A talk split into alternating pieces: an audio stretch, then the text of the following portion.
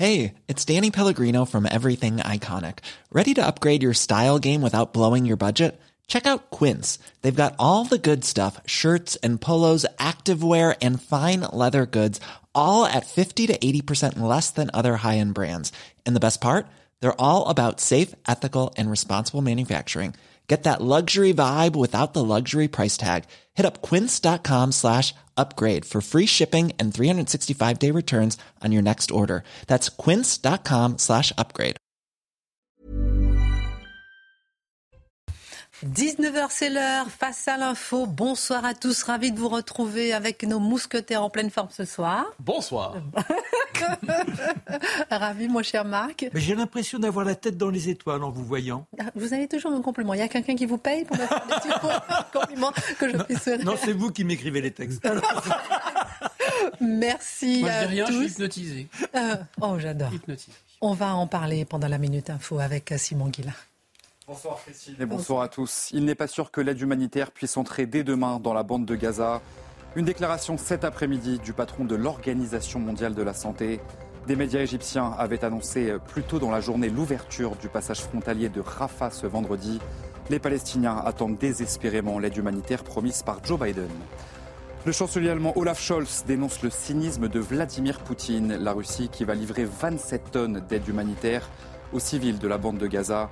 Vladimir Poutine a évoqué son inquiétude à son homologue turc Recep Tayyip Erdogan face à l'augmentation de victimes civiles.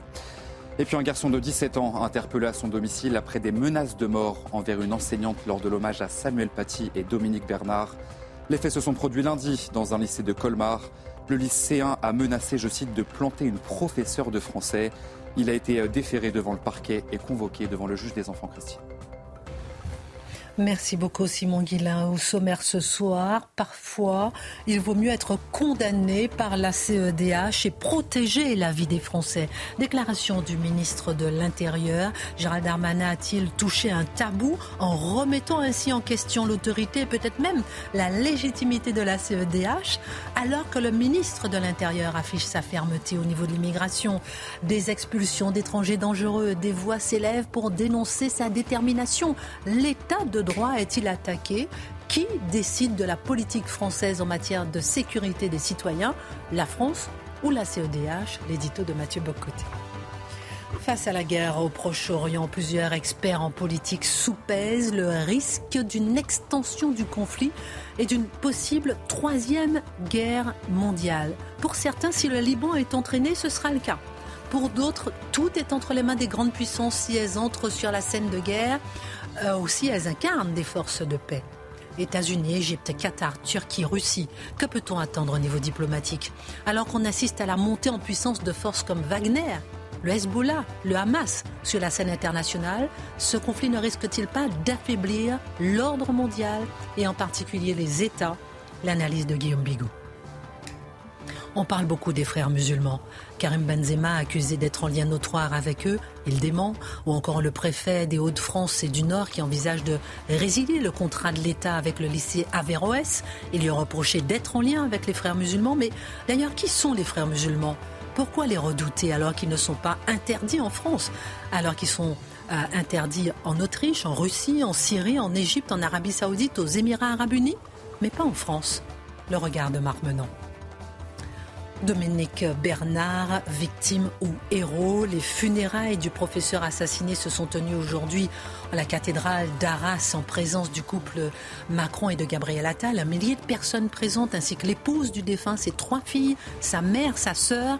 Le professeur a été nommé chevalier de la Légion d'honneur. Il a été salué en héros. Dominique Bernard est-il un héros?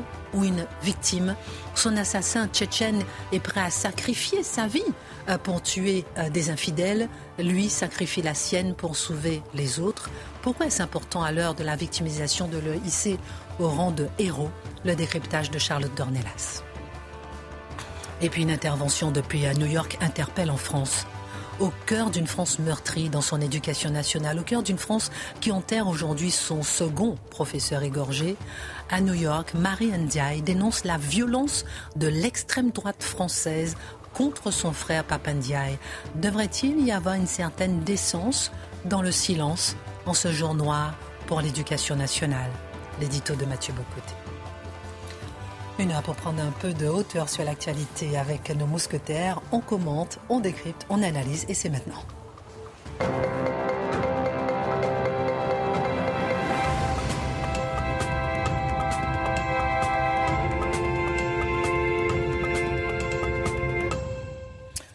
Euh, c'est intéressant de voir que la manifestation qui a lieu en ce moment même à Paris, pro-palestinienne, interdite au départ, au cri de slogan, on entend en ce moment assassin, Israël assassin, Macron complice. Le tribunal administratif vient de lever euh, cette interdiction. Donc vous voyez ici donc les images euh, en direct, place de la République à Paris. Et Emmanuel Macron a déclaré aujourd'hui, lors d'une rencontre avec euh, des jeunes, euh, qu'il fallait un certain délai de décence concernant l'interdiction des manifestations euh, pro-palestiniennes. Je ne sais pas si ça vous évoque quelque chose, quelqu'un qui veut réagir par rapport à cette manifestation qui était interdite et dont l'interdiction vient d'être levée. Bah, vous savez, moi, je ne l'ai jamais caché, je suis contre l'interdiction des manifestations en général et en particulier, même les manifestations qu'on n'apprécie pas, même les manifestations que l'on conspue devraient être autorisées. Donc, de ce point de vue, je réagis comme un libéral et je me réjouis que les gens que je n'apprécie pas aient le droit à l'espace public. Peut-être que le délai de décence est passé Oui, non, mais c'est au-delà de ça. Il y a deux choses. Où on est dans la philosophie de Mathieu et on admet, mais sinon on ne peut pas se vouloir l'état de droit, attention, c'est interdit. Là, c'est la combientième qui est interdite et on descend quand même dans la rue. Il ah, vaudrait mieux aller dormir que d'essayer de, de montrer que l'on représente une autorité alors qu'on n'est pas capable de faire quoi que ce soit. La cause palestinienne est parfaitement euh, défendable et légitime, mais je pense que là, vu les circonstances, il faut s'aveugler pour ne pas comprendre que le Hamas ne s'intéresse pas tellement à la, aux colonies en Cisjordanie. Le Hamas appelle à la colonisation de l'Europe. Donc ce qu'on voit, ce n'est pas une manifestation pro-palestinienne. Ce qu'on voit, c'est une manifestation de gens qui ont hâte d'être colonisés et soumis. En fait, c'est ça, c'est un regroupement de sadomaso. Ou bien peut-être euh, Charlotte Dornelas qui sont euh, choqués de certaines images qu'ils voient. Non, mais c'est sûr que d'abord il y a une confusion absolument générale depuis quelques jours. Il y a, on est, je pense qu'il y, y, a beaucoup de raisons très différentes de se rendre à ce genre de manifestation. Il y a évidemment des gens sincèrement, euh, sincèrement choqués par ce qui se passe, sincèrement attachés euh, à la cause palestinienne, seule et malgré le Hamas. On a, on a vu d'ailleurs certains discours qui se détachaient absolument du Hamas. Et il y a aussi des gens qui entretiennent sciemment la confusion, notamment avec ce qui s'est passé à l'hôpital, qui manquent de prudence. Et on l'a vu notamment chez des responsables euh, politiques qui manquent absolument de prudence. Et on voit là, euh, bah là très en, direct, hein, euh, euh, tous les drapeaux qui s'additionnent. Et là, il y a évidemment une addition de drapeaux qui dit autre chose, évidemment, que ce qui se passe en Palestine et qui concerne très directement ce qui nous arrive à nous, en France, beaucoup plus que ce qui arrive malheureusement en Terre Sainte. Nous suivrons euh, cette manifestation au cours de cette émission si évidemment il y a des, euh, évolutions, hein, euh, un rassemblement peut-être plus important, on verra puisque l'interdiction vient d'être levée, on vient de l'apprendre. Dans cette émission, on parlera du tweet de Jean-Luc Mélenchon qui vole au secours de Karim Benzema. Enfin, beaucoup de sujets. Mais d'abord, Mathieu Bocoté, Gérald Darmanin a fait scandale en affirmant qu'il n'hésiterait pas à, s'affranchir de la Cour européenne des droits de l'homme s'il jugeait la chose nécessaire pour sauver des vies françaises. Est-ce qu'il semble, est-ce qu'il a touché un tabou en remettant quelque part en question l'autorité, la légitimité même de la CEDH, ou bien au contraire, il est dans son droit pour protéger les Français, ou encore une autre question, est-ce que le front anti-Darmanin et commence à s'ériger face à l'autorité affichée ben, Je dirais que pour être dans son droit, qui consiste à défendre et protéger les Français, il est quelquefois, il est peut-être même nécessaire de transgresser le tabou européiste, et notamment celui de la Cour européenne des droits de l'homme. Alors revenons, parce que la formule revient en boucle ces jours-ci, état de droit, état de droit, état de droit, il serait en danger. Et je me permets de revenir sur une émission qu'on a déjà évoquée ici, parce qu'elle est représentative de l'état d'esprit de ceux qui croient l'état de droit en danger aujourd'hui. Ça se passait sur la 5 il y a quelques jours. Je cite Marie Dosé, qui est une juriste de qualité. Je prends la peine de le dire, mais avec qui je suis en désaccord complet sur ce qu'elle dira. Je la cite. Lorsqu'un ministre de l'Intérieur vous dit on va arrêter de respecter la jurisprudence européenne parce que finalement, je préfère être condamné par la Cour européenne et donc je préfère violer la Convention européenne des droits de l'homme plutôt que d'exposer une population à un risque sécuritaire. Ça y est, un palier est franchi. L'état de droit est malmené par de tels propos. Madame Dosé nous dit clairement que de son point de vue, c'est plus important d'assurer la continuité de la Cour européenne des droits de l'homme que de défendre la vie des Français dans son esprit, il y a une espèce de bien supérieur qui s'appelle la CEDH, qui s'appuie sur la Convention européenne des droits de l'homme. Et c'est, on est dans l'inviolable absolu. On n'a pas le droit de toucher à ça. La véritable autorité est là. Et celui qui dit oui, mais à cause de ça, on ne peut pas protéger la sécurité des Français, celui-là serait dans l'erreur. On voit l'état d'esprit de ces gens. Je me permets de dire, Marie Dosé, pour comprendre la continuité de sa pensée, on disait il y a quelques mois, hein, au moment de la question du rapatriement des femmes et des enfants de djihadistes. Elle s'était réjouie que la Cour européenne des droits de l'homme condamne la France. Pour elle, c'était une bonne nouvelle que la Cour européenne des droits de l'homme condamne la France. Je cite quelques extraits de son intervention dans le JDD euh, euh, ancien format. Euh, c'est un immense soulagement, disait-elle, la décision de la Cour européenne des droits de l'homme. le comité, elle poursuivait, la Cour européenne des droits de l'homme condamne la France car celle-ci décide arbitrairement qui rentre et qui ne rentre pas. Ce que condamne la Cour aujourd'hui, c'est cela, l'arbitraire, le fait du prince. Autrement dit, elle condamne le fait que la France puisse décider qui entre ou non chez elle, en soit dit en passant. Souveraine. Il est temps, la souveraineté c'est mal, euh, et il est temps que la France respecte ses engagements internationaux et européens, qu'elle fasse le choix de l'humanité et de la responsabilité. On comprend que de son point de vue, l'autre camp, c'est celui de l'inhumanité et de l'irresponsabilité. La France, condamnée par la CEDH, n'a maintenant plus le choix elle est acculée. Si elle veut vraiment respecter ses terrains, et elle doit le respecter, elle ne peut que rapatrier ses enfants et leur mère. Donc, on comprend ce qui se dit ici. Tous les mots sont importants. Engagements internationaux, euh, Cour européenne des droits de l'homme, arbitraire du pouvoir. Ce que nous dit finalement Madame, dans Madame Dosé, qui représente bien, je la cite parce qu'elle représente bien le Parti droit de l'homiste, elle nous dit la sécurité des Français est une considération secondaire par rapport à l'exigence des droits de l'homme telle qu'interprétée par la Cour européenne des droits de l'homme. Et là, on va reconstruire le raisonnement de ces gens qui croient porter l'étendard de l'état de droit. Ils nous disent, oui, la France est souveraine, certes, mais tout le reste est là pour neutraliser la France est souveraine. Elle a aliéné librement sa souveraineté à travers des engagements internationaux. Et ça, les engagements internationaux, ils n'ont jamais été validés par référendum. Hein. Le peuple français ne s'est pas fait demander s'il acceptait les engagements internationaux en question. Et ce qu'il y a de particulier, c'est que ces engagements-là, une fois qu'ils sont pris, ils seraient éternels. On n'a pas le droit de revenir dessus. Ce sont des engagements à jamais. Donc, une fois que vous signez un traité, en fait, soyons honnêtes, une fois que des diplomates signent un traité quelconque quelque part, ça engage toute une nation pour un siècle. Une conception originale de la démocratie. C'est une souveraineté limité donc par l'ordre des droits de l'homme et par un, ordre normatif supérieur. Les droits de l'homme qui se présentent à nous comme une nouvelle religion, une nouvelle révélation en fait. Ah, il y a la révolution, la révélation première et il y a la révélation nouvelle, la révélation des droits de l'homme qui transcende l'ensemble de nos débats politiques, qui transcende la démocratie, qui transcende les souverainetés. Et ces droits de l'homme, tels que révélés de manière religieuse, doivent être pris en charge par des institutions des juges, notamment, donc des cours et des juges, qui les interprètent. Et c'est une interprétation qui transcende les débats politiques nationaux. On ajoute une chose, ils les interprètent et dans les faits, ils créent du droit en prétendant l'interpréter. Nous sommes devant des juges qui, au nom des droits de l'homme, dont ils se veulent les interprètes à la manière de théologiens, en viennent à créer du droit contre les parlements, contre les politiques, contre les assemblées démocratiques. Cet ordre nouveau pour reprendre un terme qui me semble bien qualifier cela, c'est l'ordre de l'état de droit aujourd'hui qu'on nous le présente. Et si vous voulez vous soustraire à l'ordre de l'état de droit, entre guillemets, parce qu'on verra qu'à mon avis, c'est pas l'état de droit, ça c'est le gouvernement des juges. C'est un régime idéocratique et euh, qui consacre en fait le triomphe des cours. Et bien qu'est-ce qu'on voit à travers ça? Si vous y opposez, vous êtes accusé de régresser en humanité. Gérald Darmanin nous dit la sécurité des Français exige, exige qu'on se dégage de cela. Donc on peut applaudir. On constate qu'il ne le dit qu'à moitié. Parce qu'il dit oui, je vais faire les décisions nécessaires, mais je vais payer l'amende néanmoins. Hein, c'est 3 000 euros, je crois, par personne. Euh, et là, on a envie de dire, mais euh, paye pas l'amende. Ne payez pas l'amende, monsieur le ministre. Si vous voulez vraiment ramener cette cour à son juste niveau, c'est-à-dire au niveau du bitume, eh bien, ne payez pas l'amende. À quelle règle, soit dit en passant, Gérald Darmanin veut-il désobéir? Je, donne la description, quand l'opinion, c'est assez clairement dit. La règle, ne souffre nulle dérogation.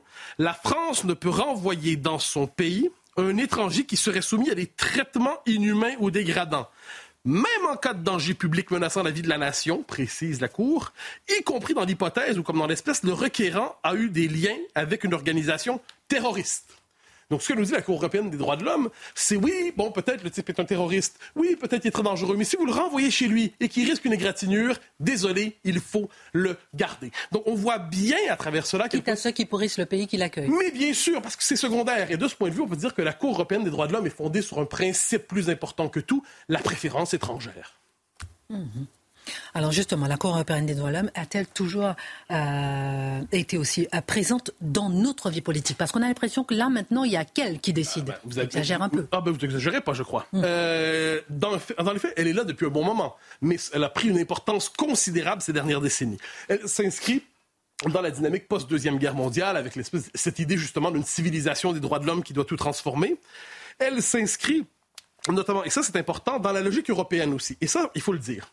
La logique européenne, donc telle que l'Europe se construit, on dit on va être capable d'intégrer les peuples en misant sur les droits de l'homme. Donc on va pouvoir intégrer toujours plus l'Europe par les droits de l'homme.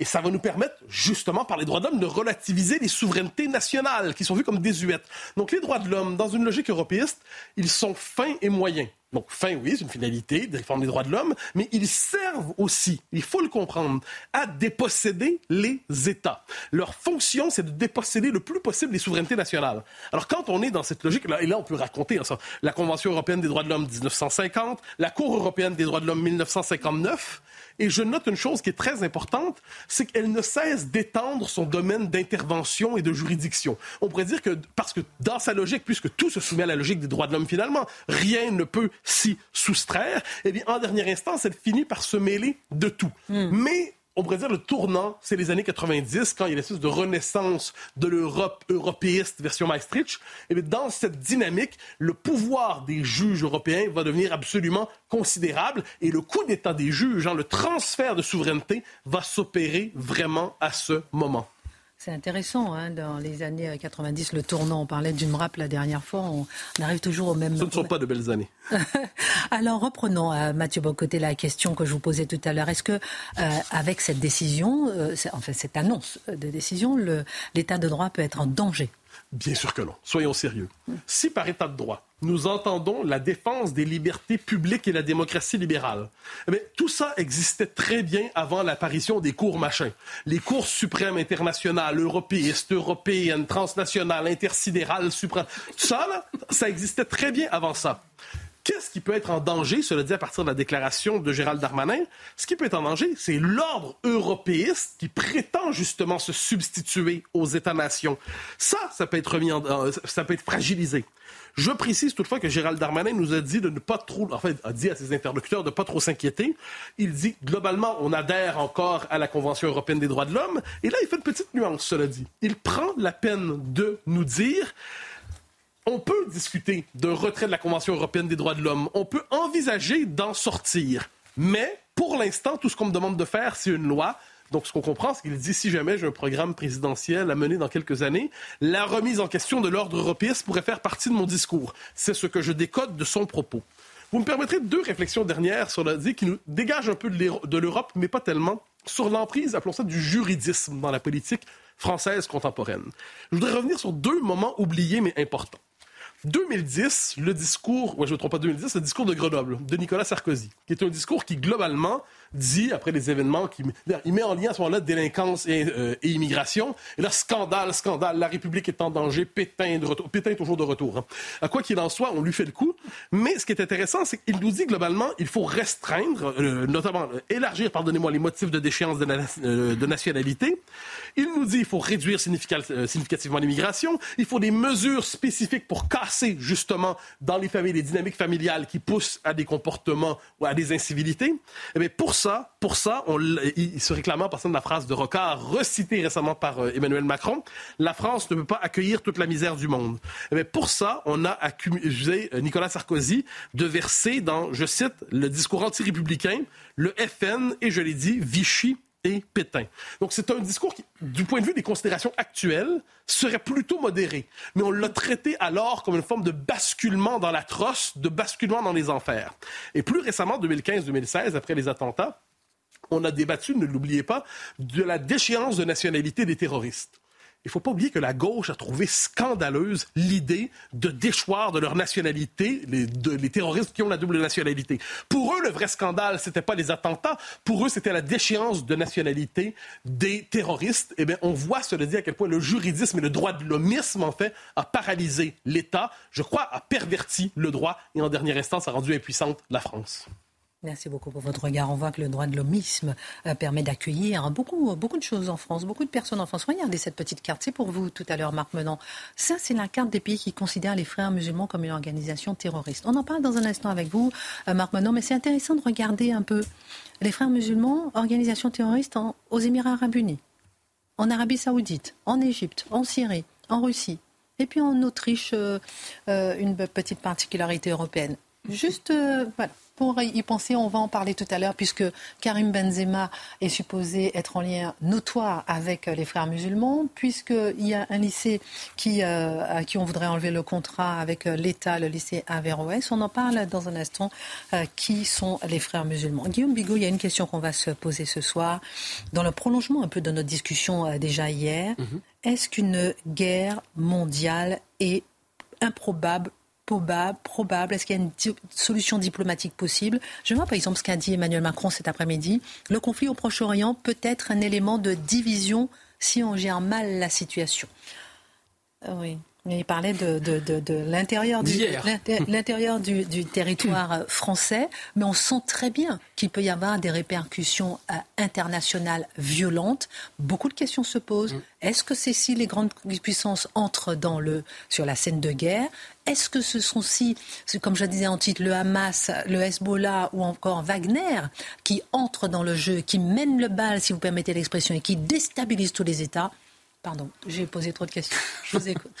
Euh, peut-être si on met un chapeau à tout ça, c'est une, formule de Raymond Aron qu'on peut détourner, c'est guerre mondiale improbable, solution diplomatique au conflit au Proche-Orient, à mon avis impossible, et effectivement extension et déstabilisation des États inévitable. Donc on va essayer de mettre un peu, un peu ça dans l'ordre, mais je pense que sur la question d'abord de, de, de, la Troisième Guerre mondiale, lâchons le mot, euh, monter aux extrêmes, c'est toujours possible dans une guerre euh, et tout ça.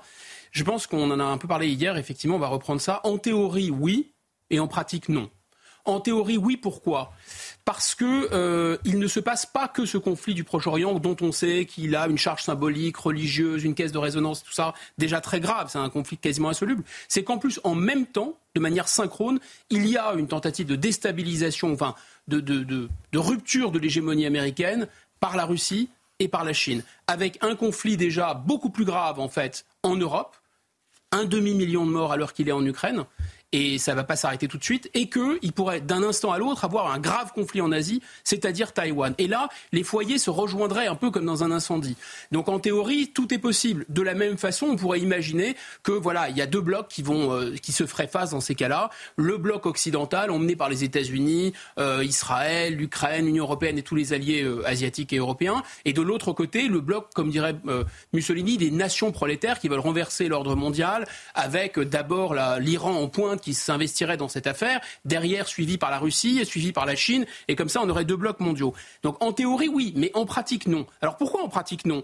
D'abord parce qu'il y a trois grosses différences majeures avec la situation de 14-18 où ça s'était emballé de cette façon. L'arme nucléaire, on en a parlé hier, j'y reviens pas, ça calme toutes les ardeurs et ça fait que personne ne peut gagner finalement, en tout cas parmi les grandes puissances, le conflit. Deuxième différence majeure, il n'y a pas d'alliance militaire entre, ou en tout cas pas connue, euh, elle serait cachée, entre l'Iran d'un côté et la Russie de l'autre, entre l'Iran d'un côté et la Chine de l'autre. Même entre la Russie et la Chine, il n'y a pas d'alliance militaire. Ils prétextent être les meilleurs amis du monde pour l'éternité, etc. Mais en réalité, si la Russie est attaquée, la Chine n'est pas du tout obligée de réagir, et inversement. Et ça, c'est une énorme différence par rapport à 14-18, où il y avait une mécanique. Et enfin, le troisième point me paraît encore plus important. En 14-18, pourquoi ça s'est emballé? Parce qu'on avait trois empires très importants, trois pays importants, qui, s'ils ne rentraient pas dans la guerre, allaient s'écrouler. Ils étaient chancelants. C'est l'Empire ottoman, c'est l'Empire russe, c'est l'Empire d'Autriche-Hongrie. Là, le seul pays qui pourrait, le seul pays très puissant qui pourrait évidemment perdre quelque chose dans cette affaire, ce serait les États-Unis, mais c'est pas pas un enjeu vital pour les États-Unis. C'est simplement une perte d'influence mondiale. C'est pas la même chose que d'être euh, que de voir son État s'effondrer sur lui-même. Donc le Hamas, oui, ils ont un enjeu vital. Israël a un enjeu vital, mais pas les grandes puissances. Donc c'est, à mon avis, fondamentalement différent. Maintenant, ces acteurs extérieurs, les États-Unis d'ailleurs, c'est le pays qui essaye de, de, de on l'a évoqué également hier, modérer la situation ils essayent de dissuader l'Iran préventivement, mais ils essayent aussi, on l'a vu en évoquant le discours de Biden, ils essayent de tempérer Israël dans sa, réponse. Donc il y a plutôt un effet de tempérance. En apparence, le discours russe, le discours chinois, pour flatter le Sud global, pour aller dans le sens d'une opinion publique qui est euh, très anti-occidentale, ils ont des mots qui ont l'air de prendre parti. Mais en fait, n'oublions pas que ces deux pays sont confrontés à l'islamisme sur leur propre territoire et ont une réaction 100 fois plus brutale qu'Israël. Là, tous ces idiots manifestent contre Israël, contre le Hamas, mais enfin, ils devraient, euh, euh, s'ils étaient sérieux, ils devraient mettre à sac l'ambassade chinoise, parce qu'il y a un véritable génocide des musulmans en Chine. Enfin, la Chine sont un peu plus costauds qu'Israël, donc personne ne dit rien, évidemment. ensuite, donc, je pense pense que ces deux pays ne, sont pas si impliqués que ça. Ils utilisent ce conflit. Même l'Iran. L'Iran, c'est a priori pour Israël, euh, c'est une obsession, etc. Et on peut les comprendre. Mais en réalité, l'Iran, si on interroge les intérêts géopolitiques de l'Iran, l'Iran, comme la Russie, comme la Chine, ont intérêt un peu à déstabiliser la situation, peut-être d'ailleurs pour ensuite pouvoir revenir à la table des négociations et en tirer un profit personnel. Mais surtout l'Iran, les fantasmes de l'Iran, qu'est-ce que c'est? C'est devenir une puissance nucléaire? À mon avis, ça m'étonnerait qu'ils aillent jusqu'à pousser Israël à bombarder leurs installations nucléaires parce qu'ils sont proches du seuil. Deuxième fantasme de l'Iran, recréer l'empire perse. L'empire perse, c'est-à-dire de la Caspienne à la Méditerranée. Ils sont pas très loin de le faire. En réalité, en Irak, il y a des tribus qui sont chiites, qui sont à leurs mains. Le Hezbollah en Syrie et au Liban est à leurs mains. Donc on a, ils ont notamment le Hezbollah sur lequel ils ont beaucoup investi. Est-ce qu'ils vont le sacrifier dans cette affaire? Ça m'étonnerait.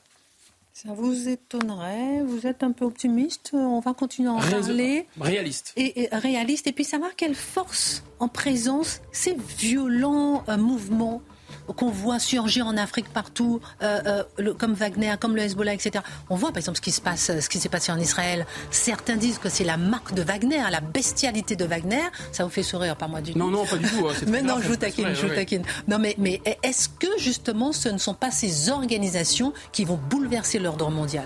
Question. On marque une pause. À tout de suite. Retour sur le plateau de Face à l'info. Avant de revenir avec euh, Guillaume Bigot, allons à Place de la République où la manifestation pro-palestinienne était interdite au départ, mais le tribunal administratif a levé l'interdiction. Israël assassin, Macron complice, ce sont un des slogans euh, qu'on entend. On a vu euh, des banderoles affichées, beaucoup de drapeaux, Charlotte Dornelas. Oui, bah, il y a beaucoup de drapeaux étrangers, là, on a, on a la collection euh, complète. Euh, mais ça, encore une fois, ça, ça, touche, ça dit beaucoup plus de l'état de, enfin, de la situation en France que de ce qui se passe là-bas. J'insiste beaucoup là-dessus parce que la, la, confusion est savamment entretenue par ailleurs par certains à destination du public en France et non pas euh, euh, et non pas avec la nécessaire prudence et même d'ailleurs l'affliction devant ce qui se passe aujourd'hui en terre. On peut vraiment être à la fois inquiet, euh, traumatisé pour toutes les victimes civiles de ce conflit et garder une distance qui est celle d'un Français sur un conflit qui normalement concerne l'étranger en réalité. En fait, je dirais de, simples mots. Quand on voit, quand des gens brandissent ainsi un drapeau étranger en France dans de telles circonstances, ils nous disent quel est leur véritable pays de cœur. Il ah, ne faut, pas se tromper. Là, c'est très clair. Ils brandissent le drapeau de leur cœur, le drapeau de leur âme, le drapeau existentiel. C'est pas le drapeau du pays qui, par ailleurs, rend possible leur liberté et leur prospérité. C'est un peu choquant. En tout cas, ça serait intéressant de savoir si, sur place, il y a des slogans pour la paix, pour trouver une solution, pour... Euh, euh, voilà, ça serait intéressant. Je reviens à vous, Guillaume Bigot. On était en train de parler justement de la diplomatie internationale et qu'est-ce qu'on pourrait euh, trouver comme solution pour éviter la Troisième Guerre mondiale, parce que beaucoup de personnes en parlent sur beaucoup télévisions étrangères, beaucoup de personnes osent en, parler euh, clairement. Euh, la diplomatie peut-être trouver une solution. Si on revient localement dans le, conflit israélo-palestinien, je pense que ni à court terme, ni à long terme, il y a de solutions là euh, envisageables. À court terme, on peut imaginer que des pays vont faire les intermédiaires et vont ouvrir des canaux de communication, même entre le Hamas et l'État d'Israël. On parle de quatre pays. On va les mettre en, en deux blocs. Le premier bloc, c'est d'un côté le Qatar, parce que c'est le sponsor principal du Hamas et qu'il parle avec le Hamas, qu'il connaît bien le Hamas, mais je pense qu'ils n'ont pas la confiance d'Israël. Et c'est la même chose pour le deuxième pays, qui est la Turquie. Pourtant, Israël coopère dans plein de domaines avec la Turquie, mais là, la Turquie, pour des raisons intérieures et pour des raisons de, proximité idéologique, c'est la Turquie, c'est aussi les frères musulmans, exactement comme le Hamas, exactement comme le Qatar. Donc les Israéliens ne s'appuieront pas sur la Turquie, même si la Turquie a ses entrées et en Israël et avec le Hamas. En fait, il y a deux pays qui vont pouvoir jouer un rôle et qui jouent déjà un rôle. Un, c'est l'Égypte. L'Égypte, parce que l'Égypte, justement, se lutte contre les frères musulmans et contre l'islamisme sur son territoire. L'Égypte contrôle la frontière sud de Gaza et a été l'administrateur de Gaza. Et l'Égypte les services secrets égyptiens ont d'excellentes relations avec le Mossad et euh, entre les armées israéliennes et égyptiennes, il y a un travail qui n'est pas très connu, mais qui se fait ensemble pour sécuriser le Sinaï. Donc là, oui, il y a des communications parce que les Égyptiens connaissent le Hamas et ont des, des indices et, des points de contact dans le Hamas. Et l'autre pays auquel on ne pense pas, mais à mon avis, il va pas un jour ou l'autre sortir du bois, c'est bien sûr la Russie. Pourquoi la Russie? D'abord parce qu'il y a un lien très fort avec euh, Israël. On l'oublie, mais il y a pratiquement un million de citoyens israéliens juifs qui sont issus euh, de Russie. Donc euh, l'électorat russe pèse en Israël. Il y a même un lien d'ailleurs un peu affectif. Quelqu'un qui a joué un rôle dans l'enfance de Poutine qui était installé en Israël. Donc il y a, des, il y a des, vraiment il y a un pont humain entre les deux pays qui se comprennent. C'est la raison pour laquelle d'ailleurs Israël n'a pas fait bloc avec les États-Unis dans l'affaire de l'Ukraine. Et ensuite parce que la Russie évidemment a comme client géopolitique, comme clientèle géopolitique, la Syrie d'abord, et aussi euh, ils sont euh, euh, en, travaillent ensemble avec l'Iran, ils veulent faire rentrer l'Iran dans les BRICS, etc. Donc il y a des canaux de communication entre d'un côté la Russie et le Hamas, et de l'autre évidemment la Russie et Israël. Et là, je peux vous assurer que le jour où la Russie entrera en scène pour calmer la situation et jouer les bons offices, ils vont passer à la caisse. Ils vont dire attendez, il y a un truc qui s'appelle les sanctions. Là, faudrait peut-être me nettoyer ça si vous voulez que j'intervienne. Ça va être un peu le, le, pourboire. À plus long terme, il pourrait la seule solution, ce serait bien sûr une solution à deux États. Si on regarde la carte, la seule solution possible, c'est que la Cisjordanie et la Jordanie fusionnent la Palestine n'est nulle par ailleurs. Il n'y a aucun autre État palestinien viable. Évidemment, il faudrait demander euh, l'avis euh, de la monarchie jordanienne et des Jordaniens et bédouins jordaniens qui ont quand même passé par le fil de l'épée euh, des Palestiniens dans le passé. Le plus grand massacre de Palestiniens de l'histoire, ce sont les Bédouins euh, jordaniens qui l'ont commis. Il ne faut pas l'oublier, c'est Septembre Noir. Et pour le reste, Gaza, bah, on voit bien, c'est comme le corridor de Danzig, ça ne peut pas se, rejoindre géographiquement. Pourquoi ça n'arrivera pas? Bah, D'abord, il n'y aura pas de De Gaulle en Israël, à mon avis, pour chasser euh, les colons israéliens de la Cisjordanie. Deuxièmement, parce que les Américains, le, vote, les, groupes sionistes aux États-Unis pèsent trop pro-sionistes pèsent trop sur l'élection américaine. Donc les Américains ne forceront ni Israël, ni l'Égypte, ni la Jordanie à une solution de ce type. Et on ne voit pas comment une solution de ce type peut exister. Ce conflit risque-t-il d'affaiblir l'ordre international, en particulier les États? Oui, je pense que c'est le point, le point clé qui est peut-être le point le plus obscur. D'abord parce que, euh, euh, on ne le voit pas, mais il y a de plus en plus dans les conflits, ça a même démarré avec la guerre en Irak, où, des entreprises euh, privées sont intervenues énormément, Blackwater, etc. Il y a quasiment plus de combattants sous contrat privé que de combattants américains ou britanniques dans la guerre en Irak. Ensuite, on a vu Wagner euh, émerger. Là, on voit le Hezbollah, on voit aussi le Hamas. Et donc, ces structures-là, en fait, ce sont des structures qu'on appelle des proxys en anglais, c'est-à-dire qu'ils agissent pour le compte d'États, les États les téléguident, ça évite aux États de combattre directement et de s'impliquer directement, mais en même même temps, on l'a vu également avec Wagner, c'est pas certain que ces groupes soient complètement contrôlables par les États. Vous avez vu que Wagner s'est retourné un peu comme Frankenstein contre son créateur. Là, il n'est pas 100% garanti, et c'est un facteur de risque, que le Hezbollah soit intégralement contrôlé par l'Iran. Il n'est pas 100% garanti que le Hamas soit intégralement contrôlé par l'Iran et par Israël on revient là-dessus, c'est un truc qu'il ne faut pas dire, mais enfin je vais le dire quand même. C'est bien sûr Israël a beaucoup insisté pour davantage avoir le Hamas comme interlocuteur plutôt que euh, l'autorité palestinienne, parce qu'il fallait négocier avec les uns, tandis que les autres, on pouvait facilement les, disqualifier. Le deuxième phénomène qui affaiblit considérablement les États, c'est la création de ce que j'appellerais une agora numérique mondiale, qui fait qu'il y a une opinion mondiale qui est connectée en permanence avec le son, des images, des textes, et cette agora, jamais le monde n'a été aussi connecté en temps réel émotionnellement, et jamais ça a été noté par Charlotte très astucieusement hier, jamais n'a été aussi divisé. On ne voit plus la même réalité, même si on la voit en temps réel, on voit les mêmes images en temps réel, on n'a plus la même, vérité, la même réalité, etc. Et là, quand on voit ces groupes comme le Hamas, comme Daesh, mettre en scène des images d'ultra-violence qui circulent en permanence dans le monde, on se rend compte que ces conflits sont difficilement contrôlables. Ça a toujours existé. Les groupes de guérilla ont toujours utilisé l'ultra-violence, sauf que là, c'est vectorisé. Et enfin, un troisième facteur, c'est bien sûr le fait, et je reviens sur les images de la place de la République, on ne voit pas de drapeau français, nous sommes en France, Et on voit des drapeaux de pays du Maghreb. Mais en réalité, on n'en est plus là. C'est même plus les pays du Maghreb, c'est même plus la France. C'est quelque chose d'autre qui est en train de naître, qui est complètement cohérent avec la mondialisation. La mondialisation capitaliste et financière, elle appelle l'islamisme comme la nuée appelle l'orage. Parce que l'islamisme, c'est la religion du business, c'est la religion sans territoire, désincarnée. Et cette mondialisation, elle a créé un besoin d'identité, elle elle a créé un problème d'individualisation.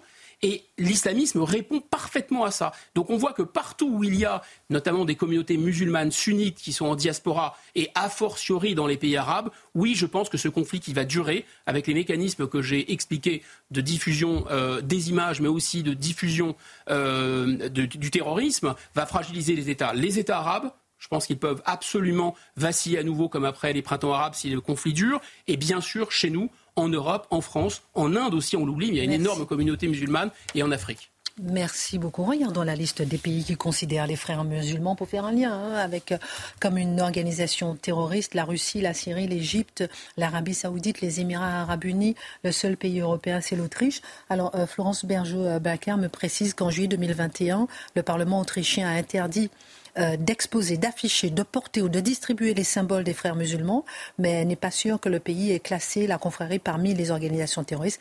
Et elle précise que ça n'empêche pas non plus qu'effectivement il soit euh, euh, habilement infiltré. Je me tourne vers vous, Marc Menon, parce qu'aujourd'hui on est au cœur de la polémique entre Jean-Luc Mélenchon qui vole au, secours de Karim Benzema, Karim Benzema accusé d'avoir des liens notoires avec le terrorisme, avec, les frères musulmans, et avec les frères musulmans musulmans, ce qui dément.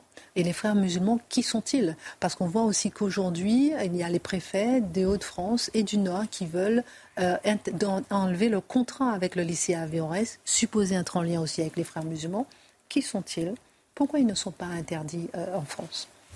Alors bon, 1928, ils naissent. Rappelons ce qui s'est passé 1928. D'abord, à la fin du 19e siècle, il y a une forte présence britannique les, Britanniques tiennent l'Égypte.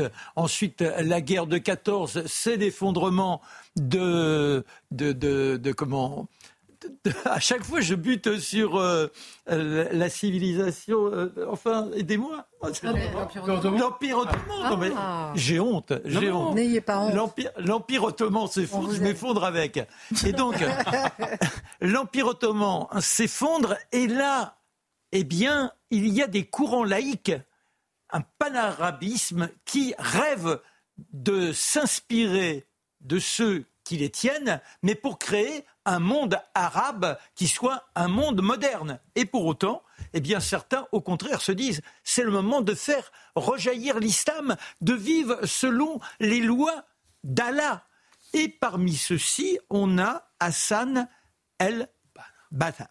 Et Hassan el-Banna, qui est le grand-père de Tariq Ramadan, en 1928, crée les frères musulmans. Alors au départ, c'est pas grand-chose, mais avec quoi comme objectif?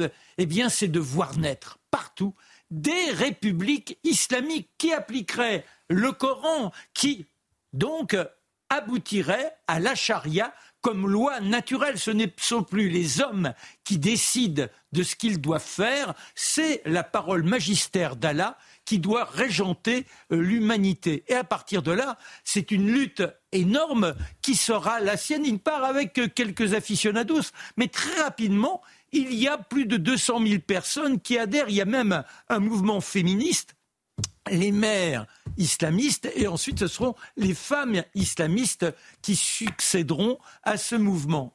Et dans l'impulsion, ils vont chercher effectivement à appliquer Allah est notre chef, le prophète notre chef, le Coran notre loi, le djihad notre voie. Il y a l'insurrection arabe en 1936. Ils sont bien évidemment dans l'affaire, mais en 1948, ils commettent l'erreur d'abattre le Premier ministre, ils assassinent le Premier ministre égyptien. Et en réplique, eh bien, on fait assassiner, les Égyptiens font assassiner Hassan el-Banna. Et là, celui qui va lui succéder, eh bien, c'est le père de Tariq Ramadan, Saïd Ramadan.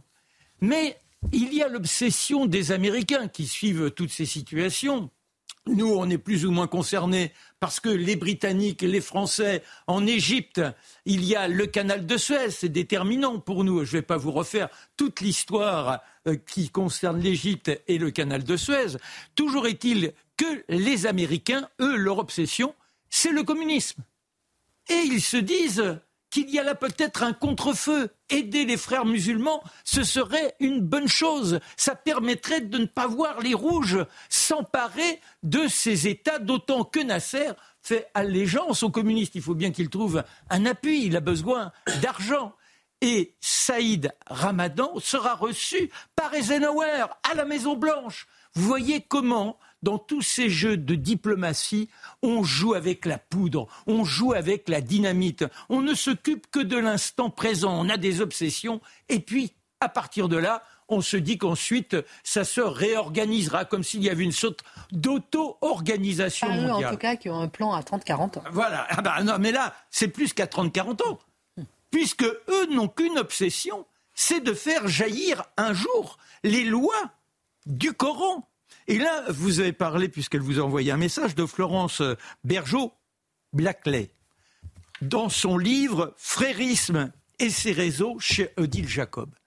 C'est formidable de lire tout ce qu'elle met, parce que ça nous permet de comprendre, entre autres, le principe d'infiltration, mais tel qu'il existe en France. C'est-à-dire que eux, même si le bras armé du Hamas, ce sont les frères musulmans, mais en l'occurrence, chez nous, ce qui leur importe, c'est de gagner les esprits, de faire en sorte que jamais un jeune musulman puisse se sentir aspiré par l'idée laïque.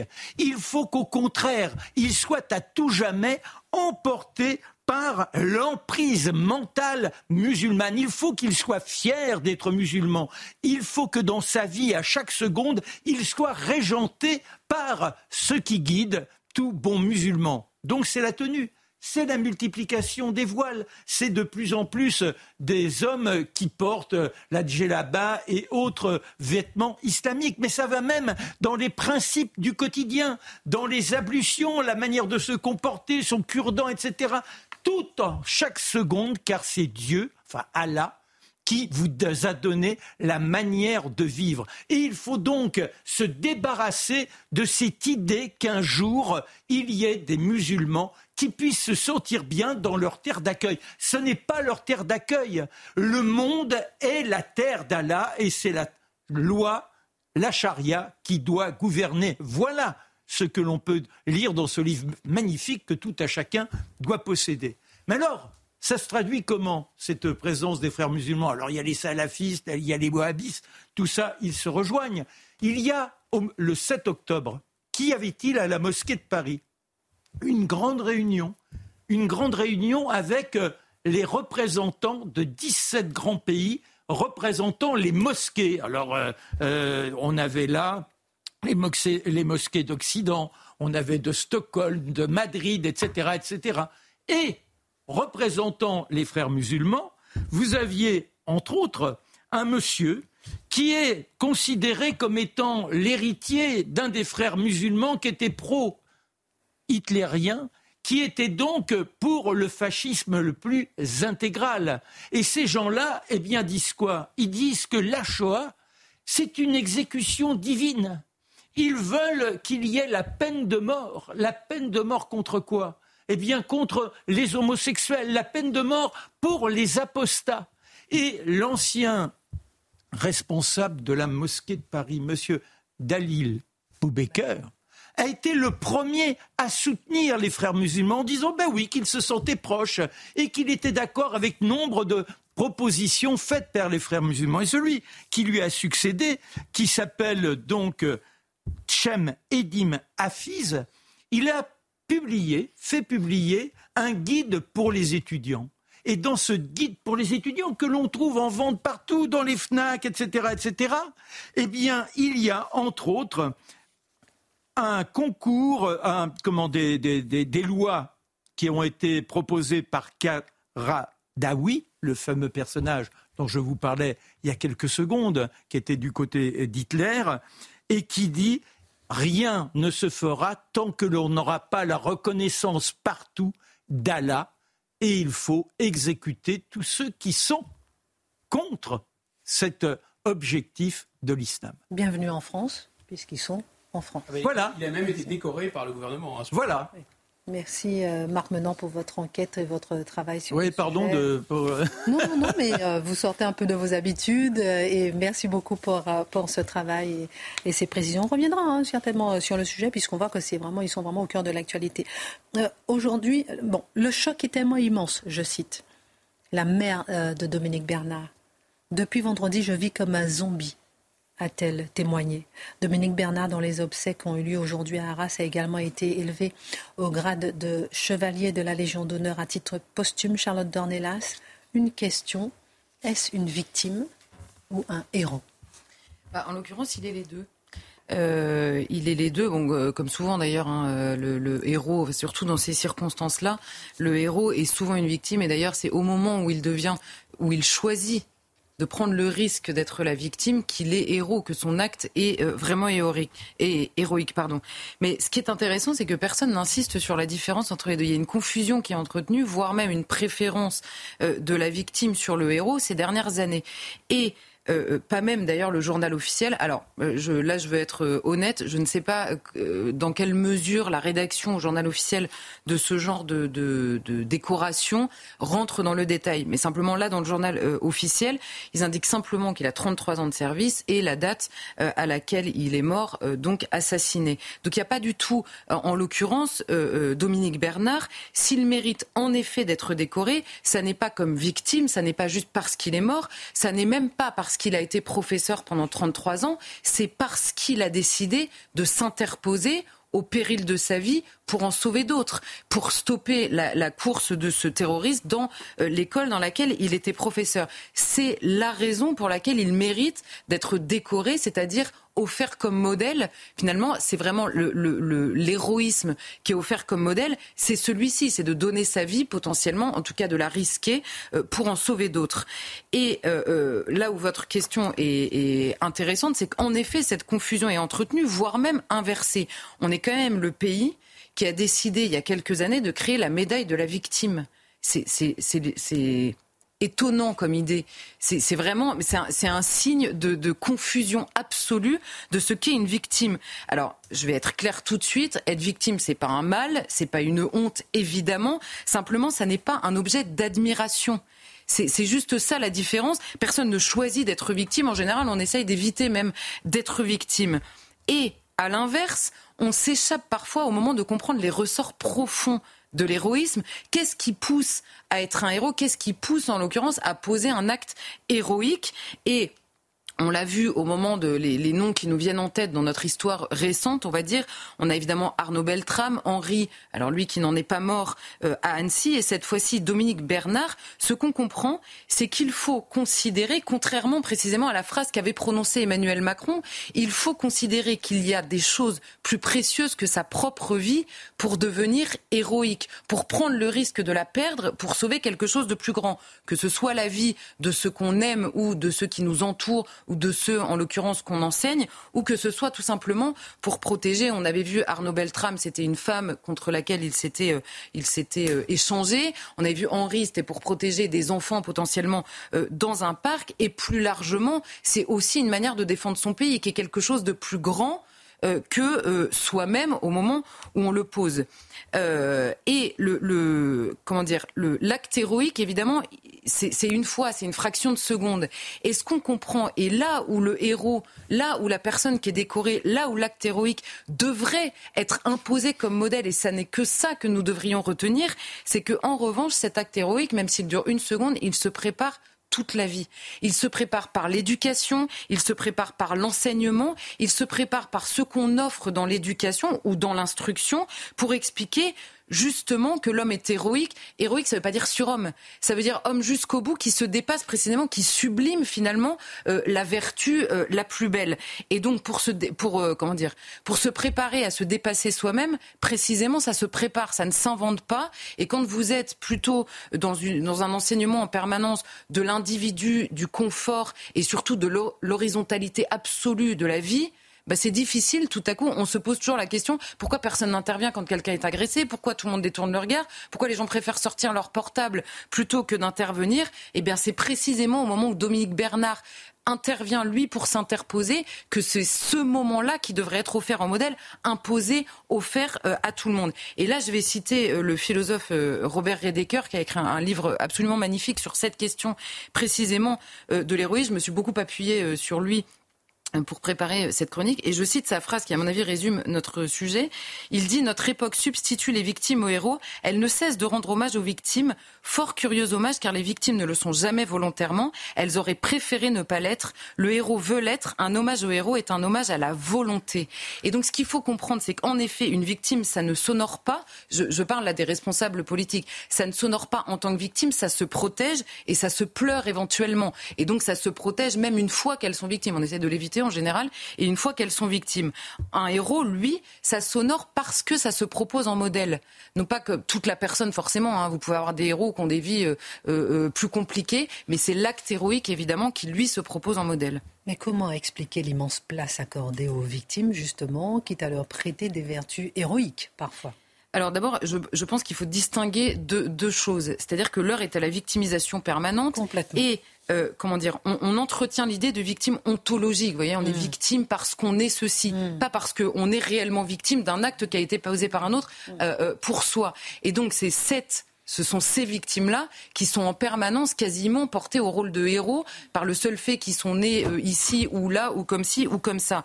À l'inverse, il existe de véritables victimes qui, elles, ne sont pas du tout, euh, euh, comment dire, sur lesquelles on ne s'attarde pas trop. Euh, on en parle souvent ici, soit parce qu'elles mettraient en péril un édifice politique ou idéologique. Et d'ailleurs, à revers, parfois il arrive la même chose aux héros. Souvenez-vous que Arnaud Beltrame, quand on a découvert que en fait, bah, c'était euh, euh, en gros euh, un catholique très engagé dans l'armée, très amoureux de son pays, on m'en a dit non mais c'est magnifique ce qu'il a fait, mais on va en rester là, c'est magnifique ce qu'il a fait, c'est magnifique. Henri, souvenez-vous combien on en a parlé ici. Il y a d'abord eu le héros magnifique qui se dresse pour sauver des enfants, et puis dans, la jour, dans les jours d'après, on se disait héros ou ou personne d'extrême droite. On ne savait plus choisir. Donc c'est héros ou trop cato héros ou trop cato, héros ou trop ceci, héros ou trop cela, comme si mm. l'acte héroïque devait s'attacher mm. à ce qu'était euh, par ailleurs cette personne.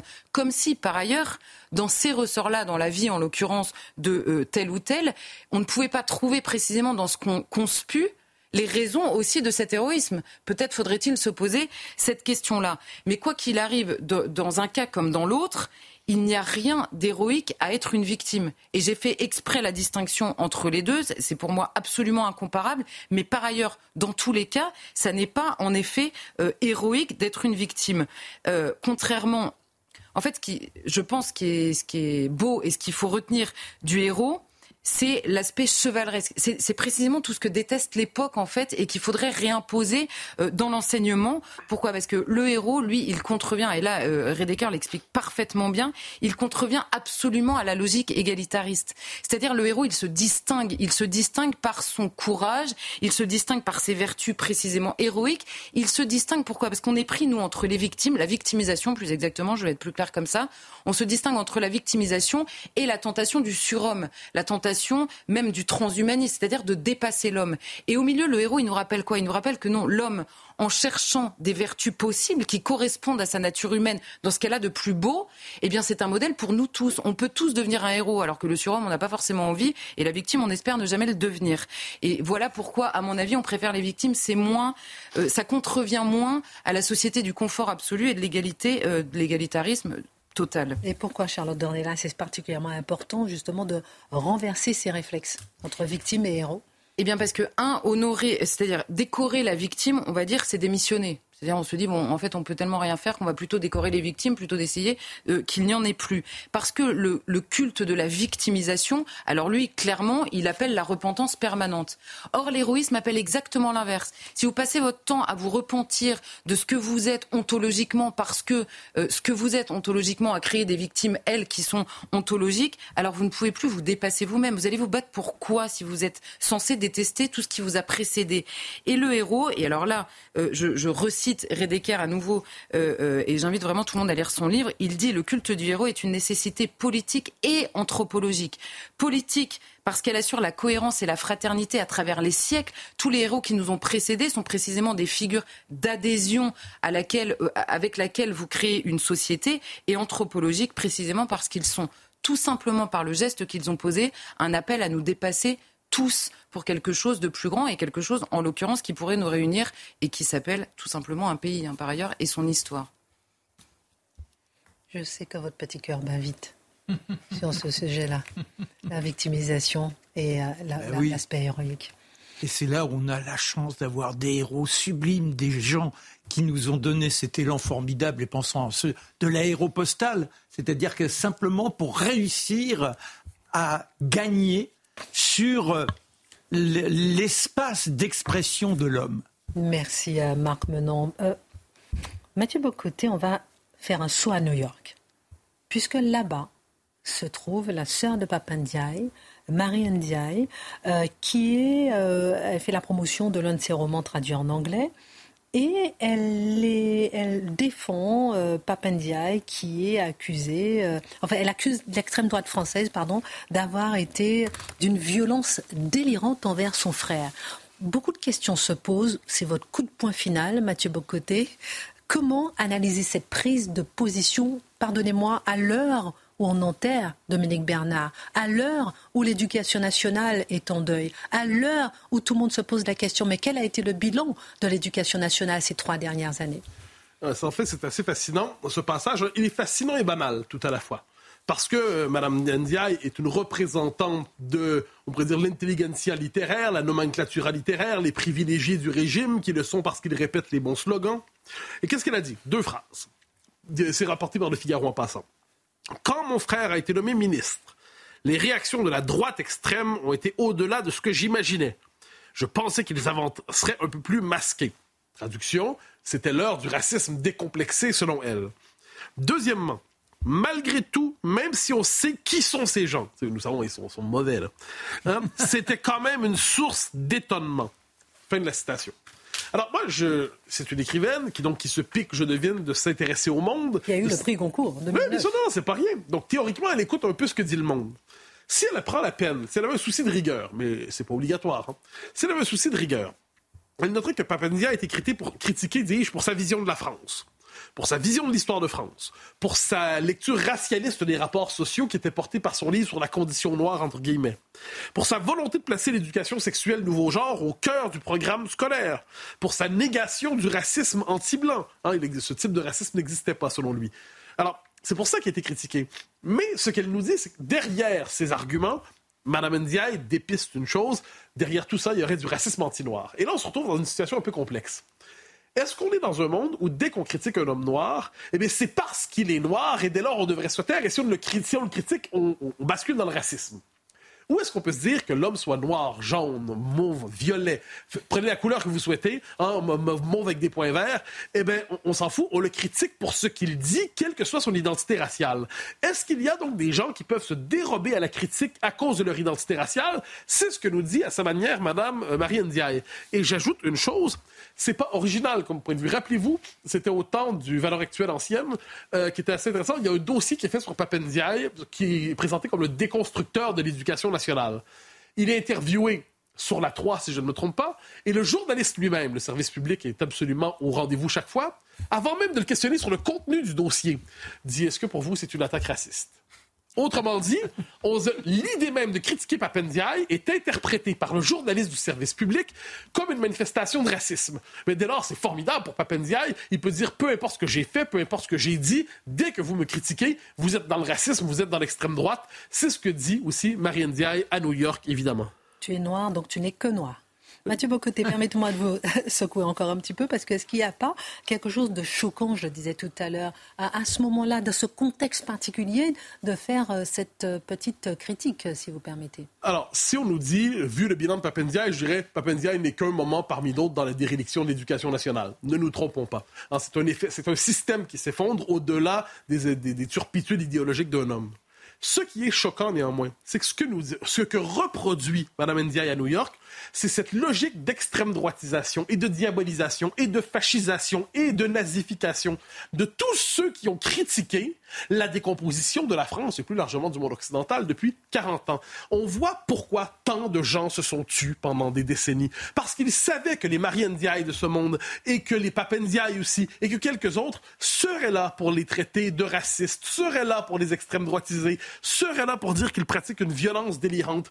Parce que pendant des années, il suffisait de simplement exprimer une réserve, aussi discrète soit-elle, que ce, ce, lobby, en fait, cet antiracisme littéraire hein, qui, se, qui brandit le drapeau de la littérature pour faire la promotion de l'idéologie, hein, encore une fois, clin d'œil à l'URSS, eh bien, qu'est-ce qu'on voit avec ça? Ces gens-là ont été les premiers gardiens d'une idéologie, les premiers pratiquants de la censure, les gardiens de la révolution diversitaire. Et ce qu'on voit aujourd'hui, c'est qu'alors que la France pleure, alors que la France a des morts, eh bien, qu'est-ce qu'ils font? Ils reconduisent des accusations d'extrême droite. Bravo, champion. Merci beaucoup, euh, Marc Menon. Je disais que après l'élection de Nicolas Sarkozy, elle avait décidé de partir à Berlin parce qu'elle trouvait que cette France-là était monstrueuse. Oui, oui. Fin de citation. Mais elle a eu le prix Goncourt en 2009 et puis elle a écrit. Le pays qui rend possible son succès est monstrueux. C'est toujours ça qui se passe devant nous. Plus on les célèbre, plus ils vomissent. C'est quand même fascinant. Pardonnez-moi. Vous, savez que vous allez nous manquer la semaine prochaine Je m'en excuse, je reviendrai la semaine d'après. C'est un tout petit détour, vous me pardonnerez. Une toute petite euh, éclipse. Vous nous enverrez des photos. Merci à tous. Excellente suite de programme. Tout de suite, Pascal Proler des Pro 2.